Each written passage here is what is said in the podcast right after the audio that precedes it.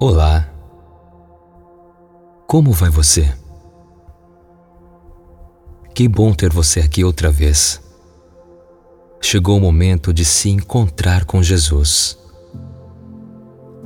Nem sempre é fácil manter os olhos fixos nele. Mas somente assim você continua encontrando forças para não desanimar. Eu sei que você ainda tem objetivos a serem alcançados.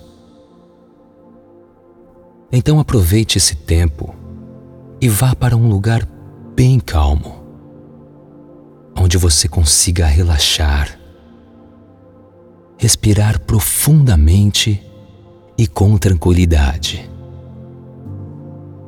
Agora, você já se sente melhor?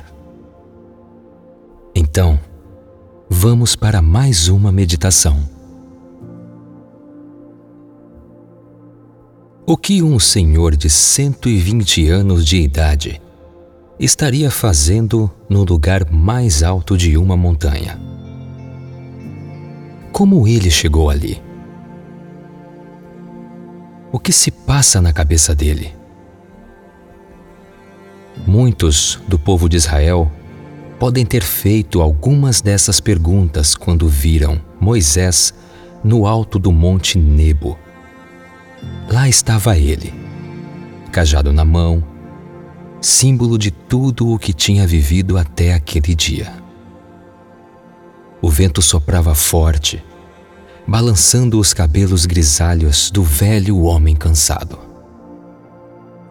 Do alto do monte, era possível vislumbrar Canaã, o lugar que Deus prometera ao povo de Israel, a terra prometida.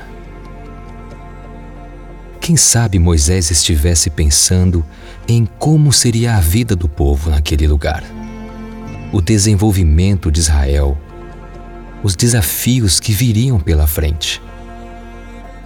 Sempre chega um momento na vida em que é preciso olhar para frente e pensar no futuro. Todos precisamos fazer isso em algum momento. Você já tentou pensar sobre o futuro? O que você espera para o próximo ano? Certas ocasiões nos convidam a refletir sobre a vida e a celebração de Ano Novo é uma delas é uma oportunidade para, de alguma forma, assim como Moisés, vislumbrar o que está diante de nós. Se o futuro lhe traz medo, siga o conselho bíblico e pense em tudo o que Deus fez por você até aqui. Assim, nós temos esta grande multidão de testemunhas ao nosso redor. Portanto, deixemos de lado tudo o que nos atrapalha e o pecado que se agarra em nós, e continuemos a correr sem desanimar a corrida marcada para nós.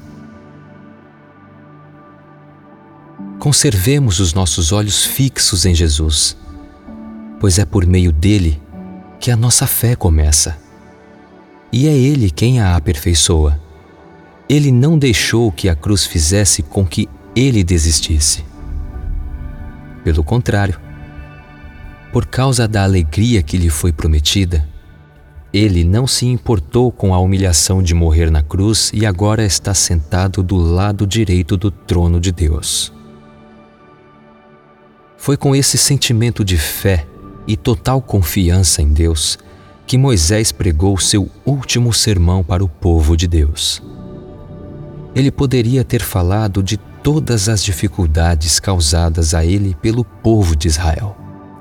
Mas seu coração estava tomado de gratidão a Deus e amor por aquelas pessoas. Então ele animou e incentivou o povo a obedecer ao Senhor.